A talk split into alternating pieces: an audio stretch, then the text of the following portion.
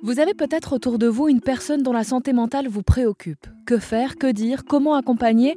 On s'intéresse aujourd'hui au premier secours en santé mentale, une formation proposée par l'association PSSM qui donne les clés aux citoyens pour mieux appréhender cette santé mentale dont on parle de plus en plus.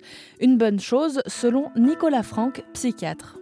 La santé mentale reste encore très tabou, mais c'est vrai que les choses ont bougé depuis 2020. En fait, il y a une prise de conscience au moment du premier confinement que la santé mentale de chacun d'entre nous pouvait s'altérer. Et cette prise de conscience, elle a abouti au fait que les, professionnels de santé s'en sont saisis, que la population a commencé à entendre des messages. Donc cette prise de conscience, on essaye de s'en saisir finalement pour changer la représentation de la santé mentale dans la population, avec l'idée que la santé mentale est un continuum, que ce continuum part d'une bonne santé mentale, un, bien-être de qualité satisfaisante, vers un bien-être dégradé, ce qu'on appelle la souffrance psychologique, franchissement d'un premier seuil vers des troubles mentaux courants, franchissement éventuel si le stress s'aggrave, et si on est plus fragile, d'un deuxième seuil vers des troubles mentaux sévères. Le fait de faire passer ce message permet de rendre la santé mentale acceptable pour la population.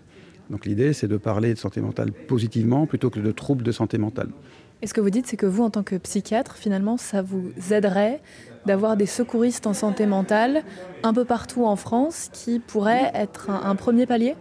Ah mais complètement. Moi, en tant que psychiatre, ça m'aide qu'on parle de la santé mentale positivement, parce que déjà, si on en parle comme ça, la population va mieux accueillir les personnes qui ont les troubles les plus sévères dont je m'occupe. Parce que moi, traditionnellement, je m'occupe de schizophrénie, donc c'est les, personnes avec des troubles vraiment potentiellement très sévères, pas tous qui ont néanmoins une possibilité de rétablissement, et ça c'est important que ce soit dans la tête du public, qui ne sont pas euh, spécialement dangereux, euh, mais qui sont plus victimes, etc. etc.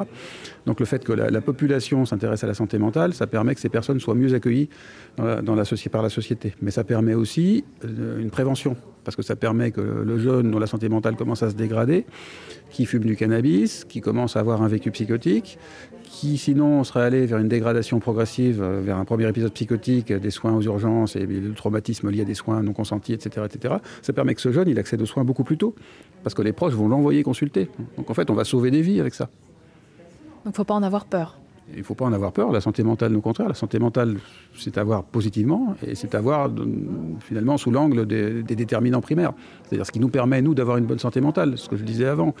Euh, pouvoir bien s'alimenter, pouvoir bien dormir, pouvoir échanger avec les autres, voir ses amis, avoir des relations intimes satisfaisantes, euh, pouvoir faire ses activités sans entrave, etc., etc. Donc la santé mentale, elle ne doit pas faire peur, elle, concerne tout le monde et tout le monde doit s'y consacrer. Merci beaucoup. Merci à vous. Alors, qui sont ces secouristes d'un nouveau genre? J'ai pour l'occasion rencontré Carla, étudiante et secouriste en santé mentale. Bonjour Carla. Bonjour. Vous êtes euh, secouriste et étudiante. Qu'est-ce qui vous a poussé à faire cette formation vous l'avez faite, je crois, en février 2022, c'est ça? C'est ça, exactement. Ouais. Euh, bah, du coup, quand j'étais en, licence, euh, j'ai eu l'opportunité de faire un job d'étudiante relais. Euh, qui était porté par la maison des adolescents et de leurs parents de Côte d'Or. Et c'était rattaché à au centre hospitalier La Chartreuse, qui du coup a proposé cette formation à tous les salariés de l'hôpital. Et donc nous, on y était rattachés et ça s'inscrivait vraiment dans notre rôle d'étudiant relais, euh, où nos missions sont vraiment d'écouter, d'informer et d'orienter euh, les étudiants en fonction de leurs besoins. Et du coup, j'ai eu l'opportunité de faire cette formation via euh, mon travail. Est-ce que vous avez eu l'occasion de la mettre en pratique, cette formation? Eh ben oui, tout à fait. En fait, juste peu de temps finalement après avoir été formée et après avoir eu mon titre de secouriste, quand j'étais bah, en, cours toujours, euh, il y a une, autre étudiante qui s'est levée en pleurs et qui est donc euh, partie euh, de, la, de la salle. et c'est un peu à ce moment-là, je me suis dit, bon, je viens juste d'être formée. Je pense que c'est un bon moment d'appliquer ce que j'ai appris. je peux y aller, j'ai la légitimité d'y aller. Et donc je l'ai rejoint dans le couloir et donc elle était en pleurs et donc je lui ai dit que j'étais secouriste et que j'étais là, euh, j'étais disponible pour elle si elle voulait en discuter. Et d'abord elle m'a dit qu'elle avait l'habitude des crises d'angoisse et que voilà, elle pouvait gérer seule.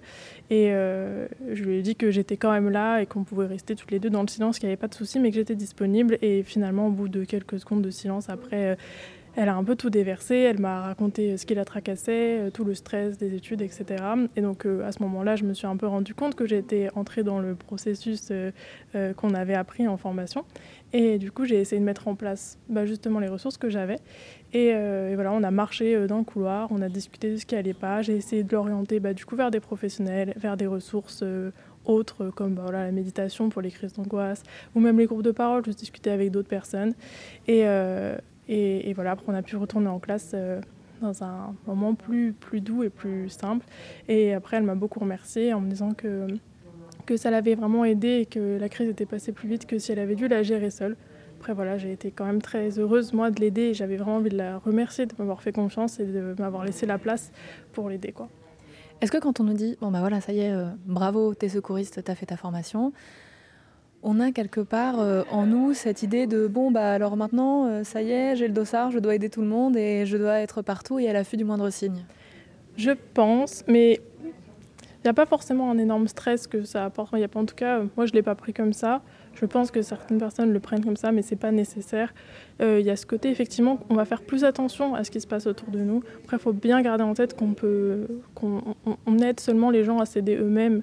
Donc euh, s'il n'y a pas la, première étape, si les gens veulent vraiment pas s'aider, s'ils n'ont pas les compétences, les capacités, les ressources, nous on ne peut pas aller au-delà, on n'est pas des super-héros, ça, a été beaucoup dit.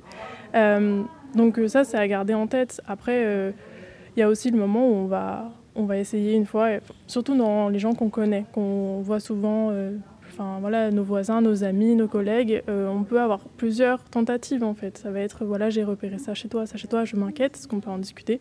On peut se prendre un, premier nom et après, euh, en fait, on ouvre, c'est un espace. Donc euh, oui, c'est stressant parce que du coup, il y a ce truc de est-ce que je vais bien faire? Mais c'est pas non plus anxiogène à se dire ok, maintenant, il faut que je m'occupe de la planète entière. Ce qu'on peut dire, c'est donc si la santé mentale, on en parle peut-être de plus en plus, et il y a de plus en plus de gens qui euh, accepte de dire que là ça va pas très bien, etc. Si on est secouriste, ça veut pas dire qu'on va passer notre vie à ça non plus.